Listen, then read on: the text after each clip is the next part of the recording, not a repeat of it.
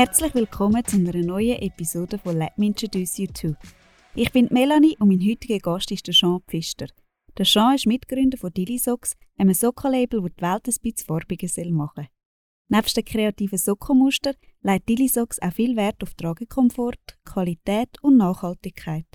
Alle Socken werden in der Schweiz designt und von einem Familienunternehmen in Portugal ökologisch produziert.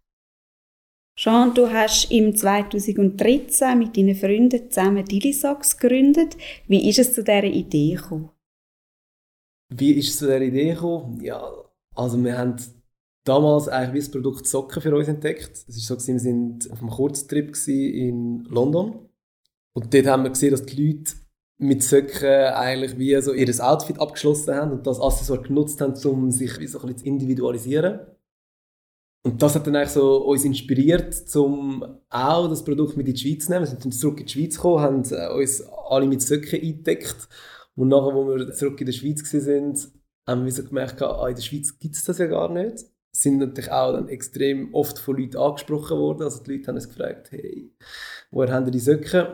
Ja, und das war echt so ein bisschen, sag ich mal, der Funke der das Feuer so zum Entfachen gebracht hat. Also wir haben dann mit dem eigentlich dann wie so zusammen äh, gefunden, hey, wir könnten eigentlich einen Online-Shop machen und dann ist halt, halt die, die ganze Idee so, ist so ein bisschen Rollen gekommen.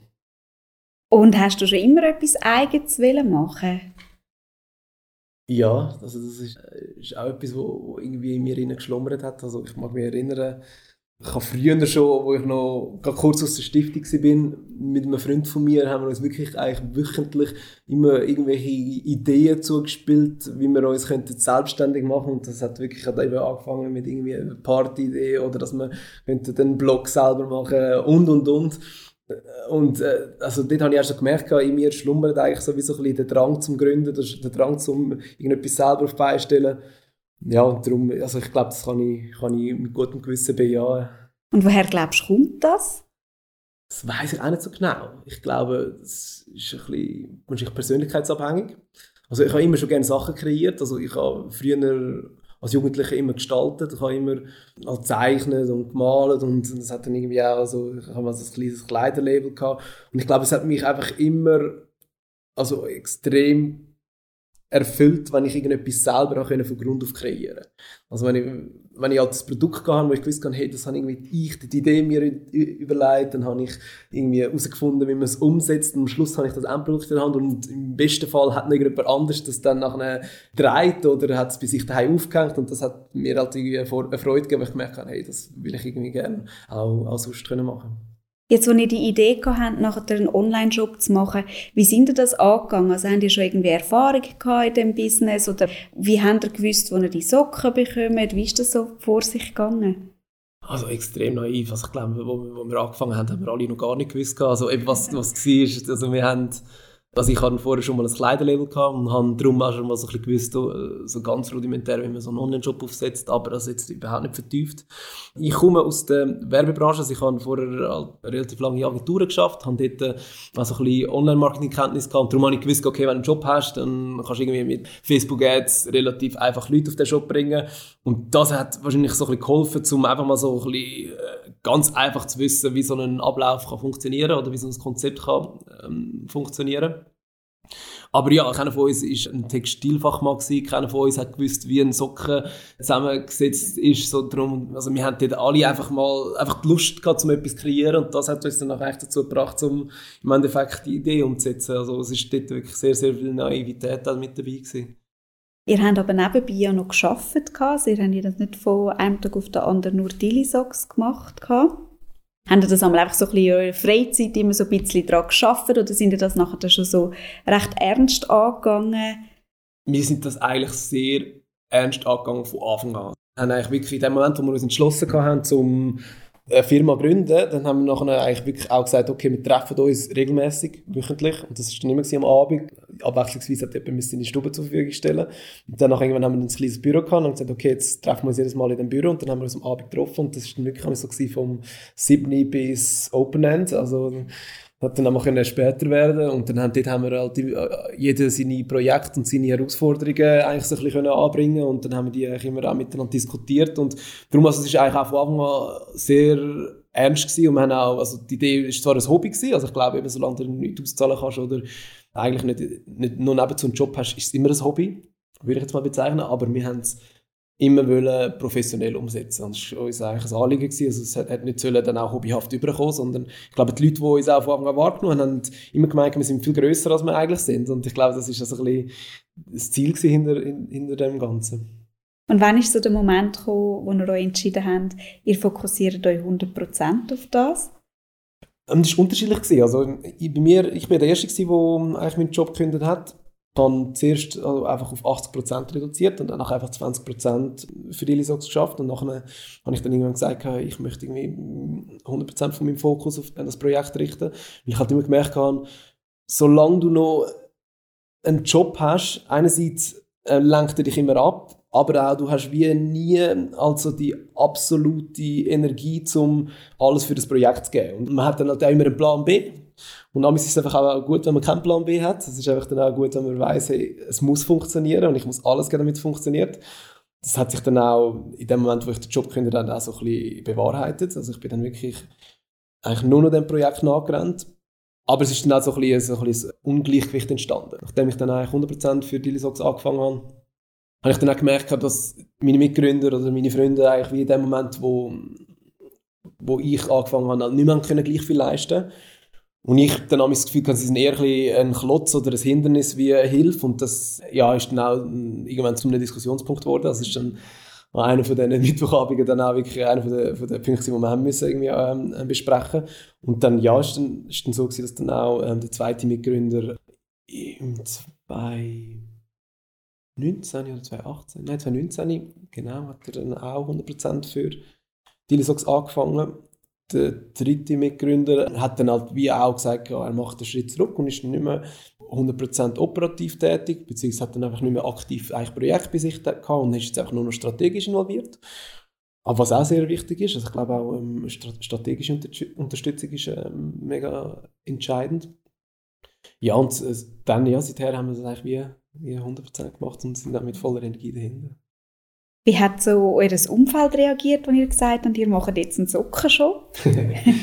Am Anfang hat es natürlich viele nicht verstanden. Also es ist äh, klar, ich meine, damals, als wir angefangen haben, ist halt das Thema farbige Socken auch noch nicht in aller Munde gewesen oder irgendwie so omnipräsent, wie, wie es jetzt vielleicht aktuell ist. Also für mich zumindest gefühlt, weil es so stark im Thema ist, aber ja, also dort war es schon so. Gewesen. Also, also eine Anekdote, die ich immer so ein bisschen in diesem Kontext erzähle, ist, äh, wo ich es meiner Großmutter erzählt habe, hat sie mir gesagt, also mit dem kann man doch kein Geld verdienen. und äh, ja, und ich glaube, viele, äh, also ich habe auch ähm, Freunde gehabt, wo ich zuerst äh, mit äh, meiner Kleidermarke also wie Kontakt gehabt haben, dann gesagt, hey, nein, ich mache jetzt das nicht mehr, ich mache jetzt nur noch Säcke. Und dann sind Säcke. Und dann gesagt, wieso Säcke? Also was, was hat das, äh, was, was steckt hinter dem Produkt Säcke? Und ja, ich meine, ist auch ein bisschen klar. Also ich glaube, man, mir ist wahrscheinlich am Anfang gesagt, hätte ich es auch nicht verstanden. Aber wir haben halt wie gemerkt, durch das, dass wir halt in London nicht entdeckt haben, wie die Leute das tragen oder eben auch, was für Möglichkeiten das besteht, dass halt viel mehr hinter dem, äh, dem Accessoire steckt. Und nachher, wenn halt angefangen hast, das Produkt zu analysieren und hast halt gemerkt, okay, wie, wie viele Leute Söcke wechseln im Jahr oder wie oft dass sie Söcke einkaufen, also was dir halt alles für so Attribute oder so ein Nutzungsverhalten dahinter sind, haben wir einfach gemerkt, okay, das, das Produkt ist mega spannend und darum, ja, hat es für uns einfach auch von Anfang an Sinn gemacht. Also hat das nie irgendwie von deiner Spur dich abgebracht oder dich verunsichert? Das Produkt Zöcken selber nicht. Also, was sicher von Anfang an das Thema war, ist, was könnte dann neben Zöcken auch noch unter der Marke Dilly oder ähm, ja, also einfach so unter dem ganzen äh, Brandgedanken noch funktionieren. Und dort haben wir halt schon von Anfang an eigentlich äh, mit Unterhosen geliebäugelt. Und dann haben auch irgendwie Käppli, Händchen und andere Produkte haben wir eigentlich angeschaut und haben überlegt, hey, ist das irgendetwas, was auch noch könnte spannend sein Aber wir haben dann ziemlich schnell gemerkt, dass eigentlich Söcke schon sehr einzigartig ist und dass es wenig Produkte gibt, wo, wo Ähnlichkeiten haben. Und darum, ja, also jedes Mal, wenn wir eigentlich wie so äh, vom Produkt weggekommen sind, sind wir auch wieder sehr schnell wieder zurückgekommen. Also es hat dann auch so uns gezeigt, hey, nein, das ist wie das Produkt und dort müssen wir uns äh, darauf konzentrieren. Ihr habt euch ja am Anfang auch völlig selber, also immer noch selber finanziert. Ist das nicht ein großer Schritt gewesen, so sein ganze Ersparte in so eine Business-Idee hineinzustecken? Oder hast du das relativ locker gesehen? Jein. Also einerseits natürlich, also wenn du Geld erspart hast, glaube ich, fällt es dir immer schwer, zum noch einfach sagen, hey, das stecke ich jetzt alles auf, äh, auf oder tue ich alles auf eine Karte setzen, sondern man hat sie erspart und es hat immer so einen gewissen Zeitraum gebraucht und darum glaube ich, hängt man auch so ein bisschen an dem Erspart. Aber ich, also bei mir war es eigentlich immer so, schon so gewesen, dass ich gerne Geld für etwas investiert habe, wo, wo mir eine neue Möglichkeit eröffnet hat und sich das wie als eine Möglichkeit gesehen, zum zum halt wie einen Traum erfüllen. Weil ich meine, Geld im Endeffekt, ja, ist sicher cool. Ich will jetzt auch nicht schlecht reden, aber ich meine, du musst ja trotzdem etwas damit machen. Weil sonst ja, ist es im Endeffekt einfach nur auf dem Konto oder unter einer Matratze oder wo immer, dass man das Geld aufbewahrt. ich finde immer, Geld ist immer dann gut, wenn es dir eine Möglichkeit gibt, um etwas anderes zu erreichen. Und wenn es auch nur heisst, ich kann reisen mit dem Geld oder ich kann meine, mir eine Freiheit mit dem erkaufen und muss nicht arbeiten oder was auch immer. Aber ja, für mich ist es dort wie gewesen, ich kann mir mit dem einen Traum erfüllen oder halt ein Projekt erfüllen. Und darum ist es für mich jetzt nicht so gewesen, dass ich das, dass mich das gereut hätte. Trotzdem ist es, ist, ist es das Risiko. Aber ich sage, wir sind halt in einer komfortablen Lage in der Schweiz, dass, wenn man Geld verspielst oder jetzt auf die Falschkarte setzt, dass du dann eigentlich wieder kannst erarbeiten kannst. Darum ist es noch nicht so, dass ich da meine ganze Existenz aufs Spiel gesetzt hätte. Und ihr habt ja am Anfang Socken verkauft, also es sind noch nicht eure eigenen Designs gewesen, gell? Genau, das war ganz, ganz am Anfang. Also es damals, wo wir eigentlich wie zurückgekommen sind, haben wir wie gesagt, ja, also gibt es den Markt in der Schweiz auch? Oder ist das einfach etwas, was irgendwie in diesen Metropolen stattfindet? Und das haben wir eigentlich so ein bisschen bewahrheiten und darum haben wir eigentlich dann wie, also wir haben den Markennamen Dilisox haben wir dort schon kreiert gehabt, aber wir haben dann eigentlich wie einen, eigentlich einen Shop gemacht, wo wir dann fremde Marken drauf verkauft haben. Mhm. Aber das Ziel von dem Shop war eigentlich auch so ein bisschen, um unser Konzept zu bewahrheiten. Also wir haben ein bisschen den Proof of Concept gesucht, wir haben eigentlich mal die Söcke da drauf hochgeladen und dann einfach schauen, hey, funktioniert das mit den Facebook-Ads? Kaufen die Leute nachher direkt, wo der Schweizer Kunde auch wirklich farbige Söcke kaufen? Und das hat sich also sehr stark bewahrheitet. Also man hat dann dort auch wirklich mega viel Erkenntnis können darüber gewinnen, wie spezifische Designs sind mega beliebt, also dass man halt dort auch wirklich genug, genug viel Stückzahlen hat dann hat es sicher auch ein bisschen geholfen, um herauszufinden, wo das ungefähr der Preisrange ist, Qualitäten der Socken, dass die entscheidend sind. Also wir haben dann wirklich Qualitäten von, von A bis Z bekommen. Also zum Teil sind es wirklich Socken die einmal angezogen hast und gerade verrissen sind. Und dann hast du Socken gehabt, wo, wo halt 100% Polyamid sind, also nur synthetische Fasern. Und ja, das sind dann halt alles Sachen die uns dann dort schon so ein bisschen einen Einblick geben und halt das äh, vermeintlich triviale Produkt Socken dann schon nochmal ein bisschen komplexer gemacht hat, ja.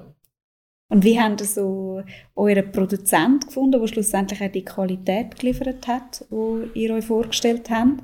Es ist also äh, ein, eine kleine, ich sag's mal, so ein, ein kleines Learning gewesen. Also wir haben zuerst halt eben sehr naiv sind wir angegangen und dann habe ich irgendwie links und rechts in meinem Freundeskreis gefragt und lustigerweise hat ein Freund von mir einen Cousin in Istanbul, der Söcke produziert hat und ich so, ah wow, perfekt, das ist wie, ich weiß auch nicht, so, so ein Zufall, der, der muss ja fast irgendwie, der muss sich ja fast lohnen und darum bin ich dann auch nachgegangen und dann hat sich dann, also hat dann der auch für uns die erste Kollektion produziert, was auch wirklich cool war, aber und zu einem super Preis, also wir sind dann auch wirklich sehr verblüfft gewesen.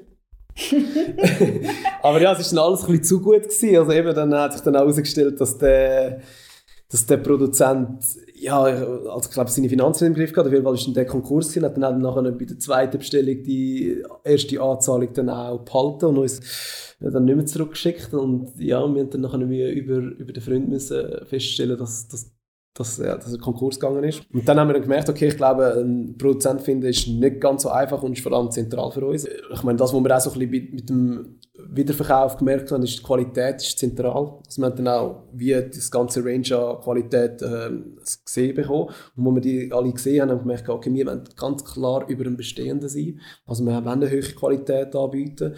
Und darum ja, sind wir dann auch wieder in die zweite Runde gegangen. Also wir sind dann nochmal sourcen, haben dann halt unterschiedliche Produzenten angefragt, dort äh, uns Samples schicken lassen, die Samples halt wirklich unter die Lupe genommen und geprüft, wie gut das die sind. Und ja, da sind wir dann wirklich auf einen Produzent gestoßen, wo ganz klar rausgestochen ist. Also die Qualität ist wirklich phänomenal gewesen, aber ja, das war auch extrem teuer. Gewesen. Also das war wesentlich teurer gewesen, wie alles andere, was wir bisher hatten. Aber wir haben gemerkt, hey, können im Sortiment bestehen, zum auch können Konkurrenz Also, um etwas Einzigartiges anbieten, ja, müssen wir es mit dem machen. Und darum sind wir dann auch auf Portugal geflogen. Also dort war der, der Produzent, gewesen, sind den besuchen, haben, haben mit dem seinen Plan halt so ein bisschen mitteilt und der hat uns irgendwie faszinierend gefunden. Und obwohl wir irgendwie damals halt noch so sehr klein sind und alles eigentlich noch so ein bisschen Luftschloss war, hat dann der gefunden, hey, also komm, machen wir das zusammen. Und hat da so ein bisschen Vertrauen in uns hineingesteckt. Und ja, ich meine, weil am Anfang, wir haben halt immer eine grosse Vielfalt an Designs anbieten und halt nicht zu viele Stückzahlen pro Design eigentlich einkaufen. Und das ist eigentlich für einen Produzent am Anfang extrem unattraktiv. Und der hat dann, ich meine, für den wahrscheinlich am Anfang viel mehr Arbeit gewesen wie, wie Ertrag. Aber ja, ich glaube, wir haben ihn dort wirklich können überzeugen dass wir ihm halt wirklich so ein bisschen einen Businessplan können vorzeigen als Zahlen und eine Vision. Und dann hat er gesagt, also komm, wir machen das zusammen. Und äh, ja, wir arbeiten auch heute noch mit ihm. Also der ist auch jetzt noch unser Produzent. Wir haben äh, über Jahre hinweg eine sehr tiefe Beziehung können mit dem aufbauen und das funktioniert immer noch. Also fantastisch. Schön. Ja. Jetzt hast du gerade so erwähnt, dass ihr einen Businessplan gemacht habt. Haben die das tatsächlich schon am Anfang geschrieben, so Classic? am Anfang, also fragst du ja. Also wir haben es dann, irgendwann haben wir einfach gemerkt, wir, wir brauchen das. Das Konzept ist in unseren Köpfen eigentlich allen klar gewesen, aber es ist auch ein bisschen darum gegangen, dass wir alle vom Gleichen reden. Und ich glaube, mit einem Businessplan, da du halt oftmals auch Fragen beantworten, wo vielleicht so ein bisschen im, im Verborgenen sind oder vielleicht auch so ein bisschen die unbequemen Fragen, wo am Anfang halt so sagst, hey, das ist nicht so wichtig, aber es ist eben dann doch wichtig. Und vor allem, meine, wenn du anfängst planst mit und sagst, hey, wir wollen irgendwann mal dort ankommen, musst du ja wie auch können aufzeigen, was hat denn das für Effekt und wann fängt es sich an lohnen, weil ich meine, am Anfang haben wir nur Geld reingesteckt, dann ist nichts rausgekommen. Und darum ja, ist halt für uns wichtig, um dort ein bisschen das Gefühl zu bekommen, wo sind die Stellschrauben, wo müssen wir besser werden, wann kommen die ganzen Skalierungseffekte dann eigentlich wirklich ähm, zum Zug und ja, all das haben wir eigentlich so ein versucht über den Businessplan zu modellieren und darum ja, haben wir das relativ früh gemacht. Aber äh, ja, also ich glaube, der Businessplan ist nicht der einzige Erfolgsfaktor. Ich glaube im Endeffekt musst du den auf die Seite legen und dann einfach mal etwas machen und im Söcken verkaufen und einfach schauen, dass du irgendwie äh, PS auf die Straße bringst. Also ich glaube, das ist, ist dann fast entscheidender und dort die Kreativität zeigen und schauen, dass halt wirklich dich jedes Mal oder jedes Jahr mit jeder Kollektion wieder neu erfindest, ist wahrscheinlich fast ausschlaggebender. Aber trotzdem, also ich meine, also jeder, der wo, wo eigentlich so ein eigenes Projekt auf beistellt, also dem empfehle ich schon, einen Businessplan zu machen, weil sonst ist es einfach ein Blindflug. Wie bist du mit dieser Ungewissheit umgegangen am Anfang, wo ihr dann auch entschieden habt, okay, jetzt macht ihr eigene Design und die fokussiert euch 100% auf das. Wie bist du mit dem umgegangen, ob das funktioniert oder nicht? Es ist eben eigentlich gar nicht so gewesen, dass ich mir überlegt habe, okay, was ist echt, wenn es scheitert, sondern ich habe eigentlich gemerkt, wenn du es nicht probierst, dann wird es nie zum Fliegen kommen. Und darum hat es wie gar keinen Weg um das herum gegeben. Also für mich ist es nie so gewesen, dass ich wie davor gestanden bin und gesagt okay, wenn es dich dafür entscheidest, was ist echt dann nachher, wenn, wenn es dann nicht klappt. Ich habe wie gewusst, ich muss es eh machen, wenn ich will, dass es klappt, weil ich meine, ähm, einfach so nebenzu klappt es nicht. Ja, darum ist für mich eigentlich eher schwieriger gewesen, nachher halt zu schauen, dass, dass, dass auch alle wie die Überzeugung haben. Also ich glaube, das ist nachher wie, das ist so ein bisschen die Herausforderung gewesen, um, um die Motivation eigentlich ähm, bei, allen, bei allen zu wecken. Und nachher einfach die auch so ein bisschen am Leben zu behalten. Aber also ich glaube, das Scheitern selber, ich meine, ist ja immer noch omnipräsent. Es ist ja nicht so, dass ich ja. jetzt kann sagen dass es äh, wie geschafft ist oder dass wir jetzt können Füße auf den Tisch und sagen, hey, jetzt läuft sondern wir sind ja immer noch, jeder jedes Jahr oder jeden Tag am Kämpfen und schauen, dass es funktioniert und haben noch so viel Feuer, die wir löschen und Baustellen. Also eben, es ist, äh, ich glaube, es ist also wie ein, ein, ein, ewiger Prozess und du, du begibst dich in den rein und ich glaube, es ist eher immer so ein bisschen die Herausforderung, zum überlegen, okay, was hat jetzt gerade Priorität oder wo du ich meine Ressourcen darauf fokussieren. Aber das Scheitern, das, das gehört wieder dazu, also, oder das mögliche Scheitern. Also ich glaube, darum, ja, also musst du es ein bisschen schaffen, aufzublenden, weil wenn es dann, dann halt Scheiter ist, dann Scheiter ist. Ich glaube, das musst du auch wie als, als mögliches Endprodukt oder so Outcome ein bisschen, ein bisschen akzeptieren. Ja, und darum, ich, also ich habe das jetzt nie als etwas, wo, wo mich von dem Ganzen soll abhalten angeschaut, sondern es war für mich immer so, gewesen, ja, du musst Zeit in investieren und ich scheitere eigentlich lieber, also wäre mir dann lieber gewesen, wenn ich dann schnell gescheitert wäre, wie langsam und so nebenher. Darum, also ich glaube, von dem darfst du eh nicht Angst haben. Müssen wir auch nicht, ja. Was ist so genau deine Aufgabe momentan bei Daily Socks? Ich habe eigentlich bei mir so alles, was mit Design zu tun hat. Also ich, ich glaube, ich bin von Anfang an habe ich so ein bisschen die ganze gestalterische Kompetenz an mich gerissen. Also, das war so ein bisschen... an dich gerissen? ja, und zwar, weil ich eigentlich einfach so wie so gefunden habe, das kann ich glaube von uns drei am besten. Aber es ist, ich glaube, wir haben alle einen relativ guten Geschmack, würde ich mal behaupten. Aber es war einfach so ein bisschen das gewesen, ich meine, jeder musste das Thema für sich nehmen und ich fand, das nehme ich zu mir. Aber ja, ich bin trotzdem halt auch im Marketing involviert. Ich meine, mein Background ist eigentlich so ein bisschen aus dem Marketing. Ich habe lange in Agenturen geschafft und komme aus dem Online-Marketing-Bereich. Aber ja, also ich glaube, alles, was mit Gestalt dazu hat, das heisst, äh, die, die ganzen Söcke-Designs werden von mir gemacht und also die ganzen gestalterischen Konzepte, also auch was so mit Shooting zusammenhängt, etc. Also ich würde mal sagen, Marke selber ist so ein bisschen, ein bisschen mein Baby. Jetzt hast du gerade Shootings erwähnt. Ich habe gesehen, dass ihr noch oft auch Leute aus eurem Umfeld als Models habt, die ihr shootet. Hat das einen bestimmten Grund oder ist das einfach so passiert? Ja, es ist wahrscheinlich eher so, einfach so passiert. Also ich glaube, der, der Grund ist wahrscheinlich eher so ein bisschen finanzieller Natur. also wir haben eigentlich wie von Anfang an einfach gewusst, wir, müssen, wir, haben nicht äh, riesige Budgets und können irgendwie die Monster-Shootings finanzieren und darum haben wir halt so ein bisschen überlegt, wie können wir, können wir Geld sparen Geld sparen war halt immer, gewesen, äh, Leute aus dem Umfeld nehmen, Leute, die, die halt gut aussehen oder vielleicht schon sogar mal Modelerfahrung haben können sammeln und das hat eigentlich immer sehr gut funktioniert. Und ich glaube, im Endeffekt geht es ja auch ein bisschen um die Authentizität. Ich glaube, es ist wichtig, dass, es authentisch wirkt, soll äh, nicht abgehoben wirken, soll nicht äh, nachher irgendwie extreme High-End-Marke wirken. Also es ist natürlich schon qualitativ hochwertig, aber jetzt nicht gleich nahbar sein. Richtig, ja. genau. Es soll nah, nahbar sein, das ist mega wichtig. Und ich glaube, das, das klingt uns auch eher mit Leuten, die wo, aus unserem Umfeld kommen, die wo, wo halt sehr authentisch sind, die halt irgendwie echt wirken. Und ja, ich meine, die haben auch Freude am Produkt. Also ich glaube, das, ist, das gehört dann auch ein bisschen dazu. Wie wichtig sind Trends bei euch? Ja, also ich glaube eben, meine, unser Produkt ist ja so ein bisschen aus einem Trend entstanden. Also ich glaube, äh, grossartig lügen und sagen, nein, das ist jetzt irgendwie etwas, was wir erfunden haben, das bringt es ja nicht. Also ich meine, das, ist, das sind, wir, sind wir uns auch bewusst. Aber wir versuchen eigentlich immer so Symbole oder so einzelne Trend-Sujets aufzunehmen. Sachen wie zum Beispiel ein Flamingo oder ein Lama, das sind Sachen, die halt äh, extrem gut funktionieren und dann aber plötzlich dann nicht mehr funktionieren. Also ich glaube, das sind halt auch wirklich so, so, so Themen, wo, wo halt ein gewisses, äh, ein gewisser Lebenszeitraum haben und darum ja dort versuchen wir halt diese Sachen ein bisschen aufzugreifen. Und dort könnt ihr aber dann auch wie schnell reagieren? Ja, relativ schnell. Ich glaube, wir haben immer die Produktionszeit, die uns ein bisschen beistellt. Das geht dann halt doch nicht irgendwie von heute auf morgen. Und du musst eigentlich die, die Trends ein bisschen ähm, antizipieren. Also du musst dich im Vorfeld so ein bisschen erahnen und halt wissen, wo es gehen kann.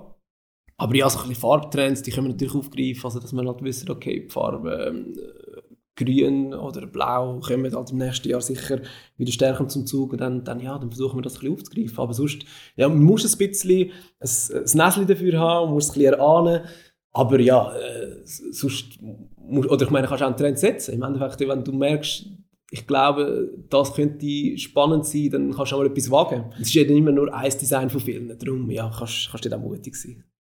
Gibt es irgendetwas, wo du sagst, hat dich essentiell geprägt in dieser Zeit, seit du bei Dilisox bist? Also ich würde es jetzt nicht auf etwas reduzieren. Also ich glaube, was ich ganz klar kann sagen ist, man lernt extrem viel in der Selbstständigkeit. Es ist nichts Lehrreicheres, weil es halt einfach viel echter ist wie eine Anstellung. Eine Anstellung bist du halt immer nur ein Zahnrad in einem ganzen System und da bist du halt in so vielen Themen involviert und es gibt eigentlich nichts, wo du kannst sagen, es geht mich nicht an. Also ich glaube, bei allem musst du halt ein bisschen Ahnung oder zumindest ein Interesse dafür haben. Und das muss man ein bisschen der Typ dafür sein, muss halt ein bisschen wollen oder muss sich können für Themen interessieren. Aber im Endeffekt äh, ist es wie als super lehrreich, weil du halt einfach immer musst dich für, für neue Themen interessieren und du lernst halt relativ schnell dich in Sachen einzulesen oder äh, eine Meinung zu Themen zu bilden. Und ich glaube, das prägt einem schon auch. Ja? Also ich glaube, das ist etwas, wo, wo du dann mitnimmst.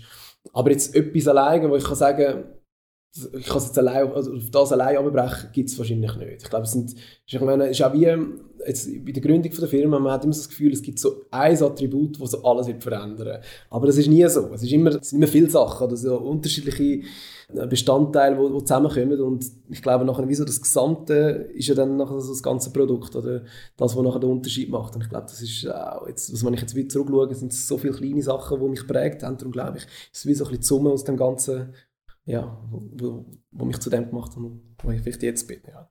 Was empfindest du als die größte Herausforderung?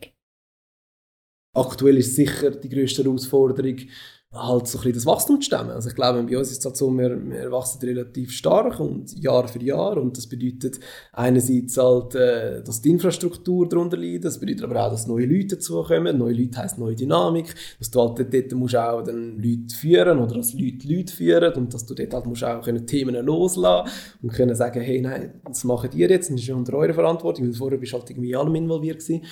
Und ich glaube, das ist so, so ein bisschen die, die ganze Veränderung und die Schnelllebigkeit, wo halt mit dem mitkommt. Ich glaube, das ist so etwas, wo, ja, wo man wie ein bisschen akzeptieren muss. Und das Loslassen, kannst du das gut? Es fällt mir e-, enorm schwer. Ich würde wirklich sagen, das ist so eine der Sachen, die mir am schwersten fällt. Ich glaube, ich kann es besser wie auch schon. Ja, ich glaube, es ist halt immer, man hat halt immer das Gefühl, es geht schneller, wenn man es selber macht was aber eine völlige Illusion ist und besser kann ich es auch nicht. also es ist einfach dann, eben, meistens führen, führen ja viel Weg nach Rom und darum ja, ist nicht immer nur mein Weg der einzige richtige und das, ja, ich glaube, es ist mehr eine Frage vom, vom Akzeptieren, also ich glaube, irgendwann muss man es wirklich einsehen und sagen, ja, alles gut, du machst das jetzt und ich glaube, dann dann ja, wenn du das wie, dann auch schaffst, dann ist es auch eine Erleichterung. Weil ich glaube, wenn man das Gefühl hat, man muss alles selber machen, dann kommst du auch nicht für Also ich glaube eben mit dem schnellen Wachstum ähm, willst du ja auch schnell bleiben. Also ich glaube, willst du nicht langsam, langsamer ein Träger werden, sondern du willst die, die Geschwindigkeit haben und das schaffst du nur, wenn du Themen abgibst und äh, Leute holst, die es besser können als du und denen dann alles Vertrauen schenkst und sagst, hey, du kannst das autonom umsetzen und ich muss einfach nicht jedes Mal darüber schauen. und wie gehst du so mit Stress um? Den Umgang mit Stress habe ich relativ früh lernen, beziehungsweise ich habe ja, eben in einer Agentur gearbeitet und dort ja, gibt Stress wie so ein das Tagesklima, oder ich glaube, das hast du wie so jeden Tag, also ist immer präsent und ich glaube, den Umgang den habe ich von Anfang an schon gelernt. Darum, ich glaube, ich kann es relativ gut, aber die Frage ist auch so ein bisschen, wie können die Leute um mich herum vielleicht damit umgehen. Also bei mir ist es noch der so, dass ich dann vielleicht dann einfach so krass priorisiere, dass in gewisse Themen dann halt einfach wie äh, unter den Tisch fallen lassen und gar nicht erst anschauen. Und das kann dann auch mal bedeuten, dass jemand zu kurz kommt. Und darum ist es dann vielleicht auch für jemanden ein bisschen unangenehm. Aber ja, ich glaube, zum Stress gehört auch ein bisschen dazu, dass du dann halt auch wie kannst, dich ganz klar auf, auf die wichtigsten Themen fokussieren und halt anfangen, die Sachen, die nicht so wichtig sind, auf die Seite legen. Und dann, ja, gibt es halt dann so Sachen, die dann halt einfach zu kurz kommen. Aber was gibt dir so ein bisschen einen Ausgleich neben dem Arbeiten, wenn du jetzt so Phasen hast? Also für mich ist Sport ganz klar ein, mega Ausgleich. Ich merke einfach immer, wenn ich Sport gemacht habe, sind die grossen Probleme plötzlich nicht mehr so groß, wie es vorher waren. Mhm. Das, das, ich glaube, das ist mega wichtig, dass ich, dass ich dort wie einmal wieder kann abschalten oder kann loslassen und äh, ja, ich glaube, das, das, das gehört bei mir also jetzt wie auch ähm, fix in den Alltag rein. Was ich jetzt äh, seit einem kurzen Moment mache oder jetzt erst ein Moment, ähm, ist meditieren, das hilft mir auch relativ gut. Ich glaube einfach so zum zum äh, können loslassen oder auch zum positiv in den Tag starten und äh, auch wieder können positiv eigentlich so ein bisschen aus dem Tag rauskommen, weil eben meistens ist ja dann nachher, äh, wenn du, bevor du ins Bett gehst, dann hast du nochmals Kopfkino und hast irgendwie tausend Themen, die irgendwie umschwirren und mit der Meditation kannst du ja wie schon, äh, bevor du ins Bett gehst, so ein bisschen, ein bisschen aus dem Kopf raus entfernen. Wie machst du das? Machst du es mit einer App? Oder? Ja, jetzt meditiere ich, tue ich jetzt eigentlich fast immer mit einer App ich habe Meditation ähm, so ein bisschen von meinem Bruder abgeschaut. Also er hat das relativ früh gemacht, das ist schon sehr lang. Und er hat auch wie lang äh, wie so, äh, so ein bisschen angeführte Kurs gemacht. Dann haben wir uns regelmäßig getroffen und dann nachher sind ein paar Freunde äh, eigentlich bei ihm daheim meditieren. Also so habe ich es auch schon gemacht. Gehabt. Aber jetzt also eigentlich so ein bisschen im täglichen ähm, Gebrauch mache ich es mit einer App, genau. Kannst du die App empfehlen? Ja, sehr. Ja, das ist ähm, Inside Timer, genau ist eine mega gute App. Also ein, einerseits ist sie mehrsprachig, also du kannst dir irgendwie ähm, auf Deutsch sowohl wie Englisch oder was auch immer für eine, für eine Muttersprache hast. Und es hat dort wirklich so diverse äh, Anwendungszwecke. Also mir, mir hilft diese super. Jetzt musst du ja mega viele Entscheidungen treffen in deinem Job. Wie triffst du Entscheidungen? Da gibt es unterschiedliche Ansätze. Ich glaube, es kommt immer mega darauf an, was für eine Entscheidung. Es sind halt Entscheidungen, ich glaube, da kannst du wie intuitiv sagen, das ist richtig oder das ist falsch. Also dort, dort, ich glaube, das ist das ein bisschen, wahrscheinlich das Bauchgefühl im Endeffekt, wo, wo, wo einem dort äh, an die richtige Antwort anführt. Aber sonst versuche ich eigentlich immer ähm, zu analysieren. Also ich glaube, was mega wichtig ist, äh, bei bestehenden Daten zur Hilfe zu nehmen. Wir, wir arbeiten auch sehr datengestützt bei uns in der Firma und versuchen eigentlich dort äh, auch nur schon bei, bei den Designentscheidungen eigentlich Daten zur Hilfe zu nehmen. Und das habe ich schon gemerkt, dass sich das eigentlich oft bewahrheitet hat, weil ich glaube, gewisse Entscheidungen hast du das Gefühl, du weißt es, aber eigentlich weißt du es eben nicht. Dann einfach sagen, ich glaube, ist halt wie meistens zu wenig. Ich glaube, wenn man kann wissen, dann soll man wissen und dann soll man die Daten nehmen. Und dann glaube ist es auch nicht eine Diskussion, wo, wo es darum geht, wer hat Recht, sondern Daten sagen dann eigentlich, wer Recht hat. Und ich glaube, das ist dann auch für alle Beteiligten, die vielleicht in so einer Entscheidung involviert sind, einfacher, um dann nachher zu sagen, stimmt. Ja, darum, also wenn ich kann Daten zur Hilfe nehmen, nehme ich Daten. Wenn nicht, wenn es halt einfach keine Daten gibt, dann ist es äh, oftmals eigentlich das Bauchgefühl. Was motiviert dich? Also bei mir ist es eigentlich eben das Kreieren, das ich vorher so ein bisschen beschrieben habe. Ich glaube, etwas können aus nichts bauen, finde ich etwas extrem Inspirierendes. Und ich glaube, das ist auch etwas, was mich treibt. Mir ist äh, ähm, Entwicklung auch etwas mega Wichtiges. Also ich wollte mich eigentlich, eigentlich immer weiterentwickeln. Und wenn ich merke, ich kann bei einem Thema etwas lernen oder bei einem Projekt, dann, dann ist es für mich eigentlich schon Motivation genug. Ja, und ich glaube, im Endeffekt ist Erfolg sicher ein Treiber. Also ich glaube, Erfolg eben gibt es halt unterschiedliche Arten zum, zum Bemessen. Aber mir ist eigentlich Erfolg, wenn man merkt, äh, dass man von Leuten ein Lob bekommt oder wenn man von Leuten Anerkennung bekommt. Also ich glaube, das sind, sind Sachen, wo, wo einem eigentlich beflügeln Und ich glaube, das sind schon so, so die Treiber, wo, wo mich motivieren. Ja, und ich glaube, das ist so das, was in der Vergangenheit war. Ich glaube, es verändert sich auch. Ich glaube, wahrscheinlich, äh, früher sind es andere Sachen gewesen, aber aktuell sind das so ein bisschen die, die Themen. Hast du irgendein Vorbild oder jemand, der dich inspiriert? Ich, ich, bei mir ist es jetzt auch, ich tue es ungern so wie äh, eine Person auf den Thron mhm. aufheben und dann sagen, das, das ist die inspirierende Person für mich, aber ich sage jetzt mal, also ich glaube, so Lebensoptimierung finde ich jetzt irgendwie so ein Tim Ferriss mega inspirierend. Dann irgendwie so Motivationstriebe finde ich einen Gary Vaynerchuk mega inspirierend. Dann irgendwie Kreativität. Ich meine, da gibt es halt so viele tolle Leute. Und ja, also eben, ich glaube, was ich inspirierend finde, ist immer, wenn man es schafft, seinen eigenen Weg zu gehen. Also ich glaube so, egal was die anderen sagen. Und ich glaube, das ist so ein bisschen das, wo, wo uns halt als Gesellschaft schwerfällt. Oder ähm, allgemein, weil wir halt so extrem von Informationen oder einfach so mit Informationen beladen werden, um nachher dort mal ausbrechen und sagen, ich gehe einen komplett anderen Weg. Und dort, ja, wenn du dann halt das schaffst, das finde ich eigentlich immer sehr inspirierend. Auch wenn irgendwie alle sagen, hey, das ist der völlig falsche Weg. Ja, das versuche ich eigentlich schon auch so ein bisschen ähm, bei mir äh, in mein Leben zu integrieren. Wenn du jetzt irgendwie könntest dem jüngeren Ich etwas mit auf den Weg geben, was würdest du für einen Tipp geben? Das habe ich vorher vielleicht schon ein bisschen umschrieben. Ich glaube, Scheitern gehört wirklich dazu und darum, wahrscheinlich bringt es nichts, wenn ich jetzt meinem jüngeren Ich durch einen Tipp helfe, nicht zu scheitern, weil ich glaube, das ist wie so ein Teil des Prozesses. Ich glaube, ich würde meinem jüngeren Ich aber sagen, trau dich früher in die Selbstständigkeit, gib deinen Job früher auf, ich glaube, es gehört zwar auch dazu, mal können irgendwo angestellt sein und lernen, wie, wie, was bedeutet, äh, sich jemandem unterzuordnen oder dann halt auch in, in einer Firma zu funktionieren. Also ich glaube, ich würde die Zeit nicht missen. Aber ich glaube, am Anfang hat mir wirklich der Mut gefehlt und ich habe Angst gehabt, dass wenn ich jetzt den Job aufgebe, dass ich nachher muss Geld aus der Firma rausnehmen muss und nachher die Firma deswegen weniger wachsen. Aber das war ein absoluter Irrglaube. Also ich glaube, man kann nicht genug früh eigentlich 100% für die Firma arbeiten oder für sein eigenes Projekt arbeiten oder auch so früh wie möglich andere Leute anstellen. Ich glaube, umso früher du anfängst, umso schneller bist du halt auch professionell. Und äh, ich glaube, es hilft einfach auch, um schneller wachsen, um mehr Projekte umsetzen. Und darum, ich glaube, das wäre sicher etwas, wo ich, wenn ich jetzt nochmal das zweite Mal starten, schneller machen. Es ist ein Teil vom, vom ganzen Prozess und ich würde es wahrscheinlich, wenn ich früher angefangen habe, bin ich mir nicht sicher, ob wir jetzt erfolgreicher wären. Also ich, äh, ich, kann das jetzt nicht eins zu eins mit Erfolg verbinden. Aber das ist sicher etwas, wenn ich jetzt so zurückschaue, wo ich wahrscheinlich verändern Du hast ja vorher ein paar Mal erwähnt, dass du gerne neue Sachen lernst und dass dich das irgendwie reizt. Du musst ja dann aber auch immer so ein bisschen aus deiner Komfortzone raus. Wie schaffst du das?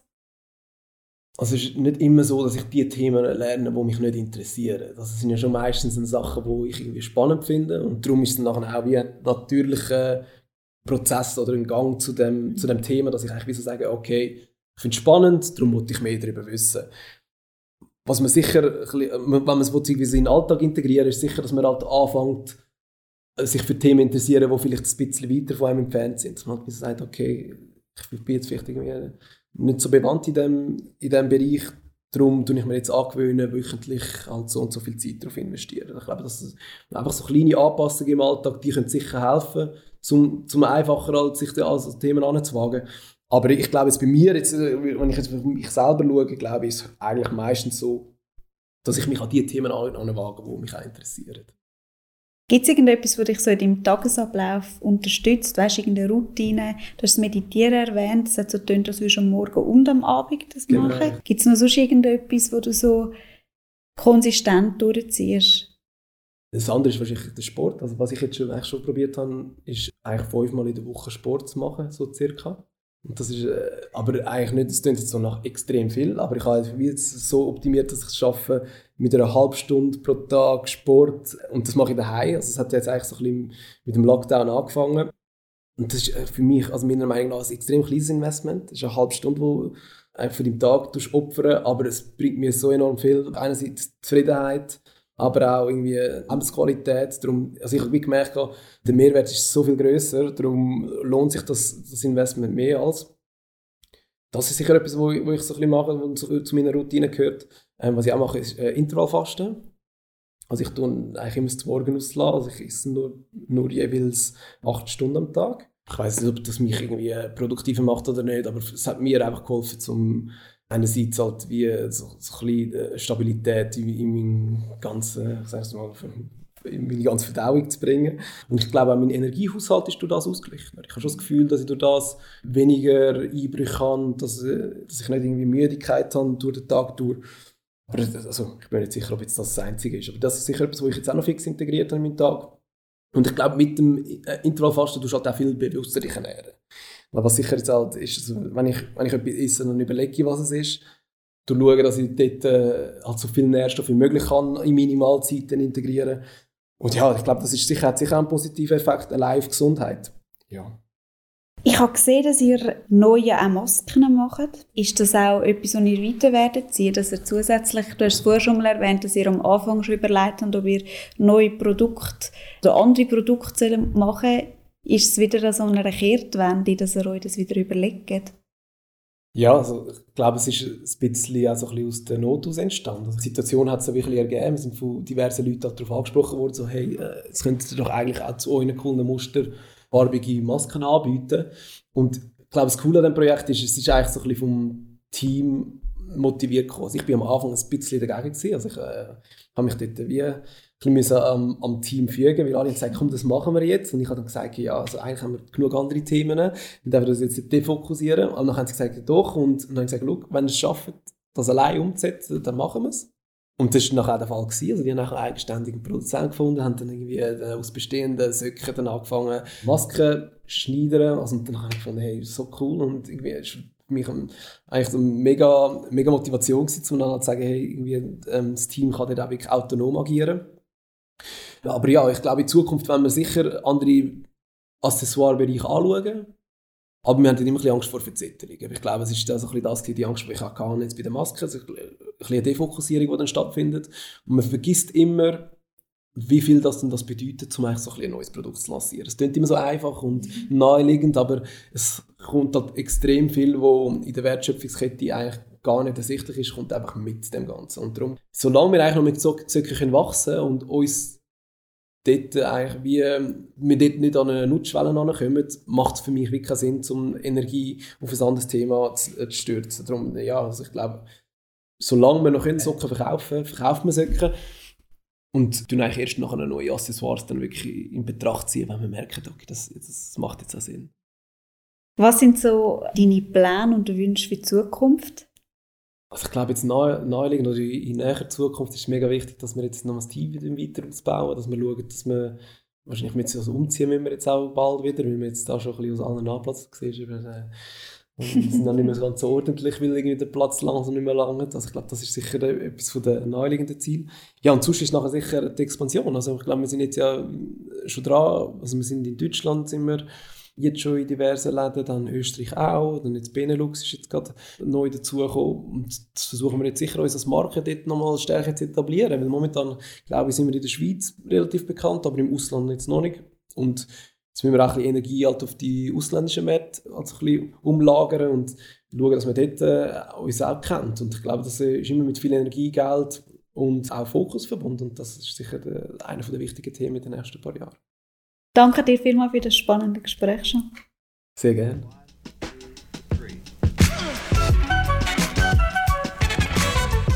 Falls du schon wieder vergessen hast, was für Bücher und sonstige Tipps in dieser Episode genannt worden sind, kannst du für eine Zusammenfassung den Podcast Notes Newsletter abonnieren.